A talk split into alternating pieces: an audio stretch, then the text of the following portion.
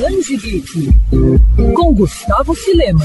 Já faz um tempinho que o Assassinato no Trem foi lançado. O livro escrito por Jessica Fellows e publicado no Brasil pela editora Record se tornou um sucesso por trazer uma trama que mistura mistério, true crime, ficção e realidade. Mas é inegável que o destaque fica por conta do protagonismo da família Mitford. Na obra, movidas pela curiosidade, a irmã mais velha Nancy e a jovem Louise Cannon se conhecem e acabam sendo envolvidas nos crimes de um assassino misterioso. Quase três anos depois, a espera enfim acabou. As irmãs Mitford estão de volta com o crime na alta sociedade. Mais uma vez ambientado na década de 1920, o livro traz um novo caso quando um dos convidados do baile de aniversário de Pamela Mitford é encontrado morto. Em meio a um assassinato e festas deslumbrantes, Louise e as irmãs Mitford enfrentam diversos perigos e vivem aventuras na busca pelo verdadeiro culpado pelo crime. Além de apresentar de forma muito interessante elementos de suspense e mistério, Jessica Fellows consegue misturar elementos reais e fictícios para construir toda a trama do livro, prendendo o leitor aos personagens e também aos cenários. Uma ótima pedida para quem é fã de Agatha Christie e Sherlock Holmes. Ah, é importante citar que a família Mitford realmente existiu, sendo uma família aristocrata inglesa